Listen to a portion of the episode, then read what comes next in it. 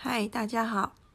呃，今天要诵读的是《艾扬格传》第三章“睹见自我之光明”，一百五十五页的关于食物章节。食物的摄入对体式练习至关重要。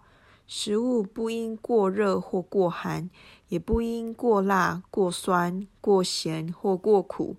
我们对生活的看法。很大程度上受食物的影响，吃了什么以及怎样吃。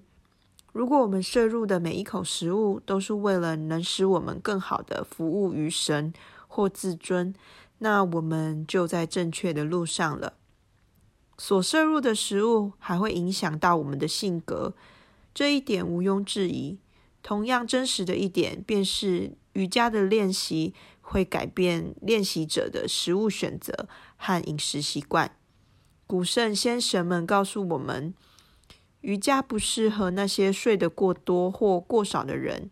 生活要追寻中庸法则。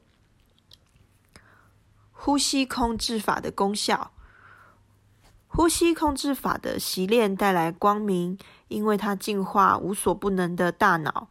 促使他臣服于意识的基座心，于是覆盖真我的杂质和小我的无名就被销毁。而在这动态的销毁过程中，意识变得被动。此时，他成了修行者的好友，引导其走向清净之门。规律的呼吸控制法习练可以消除人的恐惧，开发出坚强的意志力。思维变得清晰而准确，头脑沉着而稳定，不再浮躁不安。那时强行遵守的纪律，无需外力强迫，已然成了修行者自然且深切的意愿。三摩地，三摩地是一种存在于全然平静状态中的感受，融入宇宙。小我在这里失去了位置。人存在于消除我执的境界中，没有对头脑、呼吸、运作或任何事物的意识。简言之，只有无限的宁静和喜乐。这样的境界非感官所能捕捉。这种自喜的体验，就是瑜伽的最后阶段——三摩地。那时，我就成了认识神的绝佳工具。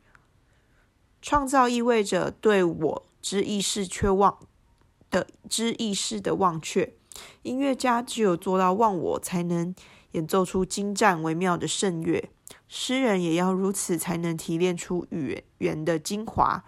艺术家只有在超越自我中，才能用线条和色彩描绘出这世界的精彩。瑜伽士也要具有内在的创造力，而这种新的创造性的体验，碰触了一种妙境。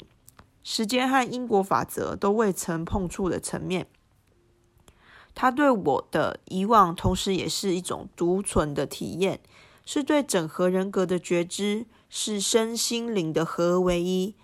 在这个整合体中，伴随谦卑和简洁的纯净，智慧闪耀其光芒。这样的人如太阳一样闪光，不受任何边界的局限所阻。他不仅让光芒照实自身，还照实前来寻求真理的人。如果一个生来盲眼之人得神赐福，在短暂的时间里瞥见了这世界的美好和庄严，谁能测度这极致的喜悦？